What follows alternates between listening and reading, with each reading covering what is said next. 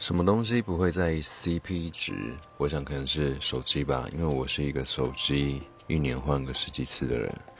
手机的 CP 值是呃不存在的，因为他们是，如果你说小米啊，或是一些大陆手机做的很便宜，那 CP 值很高没错，但是它也是从它的料件去省钱。才会创造出那个 CP 值，那跟一般比较贵的旗舰机，三星、三星 iPhone 那种比，它的料件当然是比较差一点。那我不觉得是 CP 值，因为一分钱一分货嘛。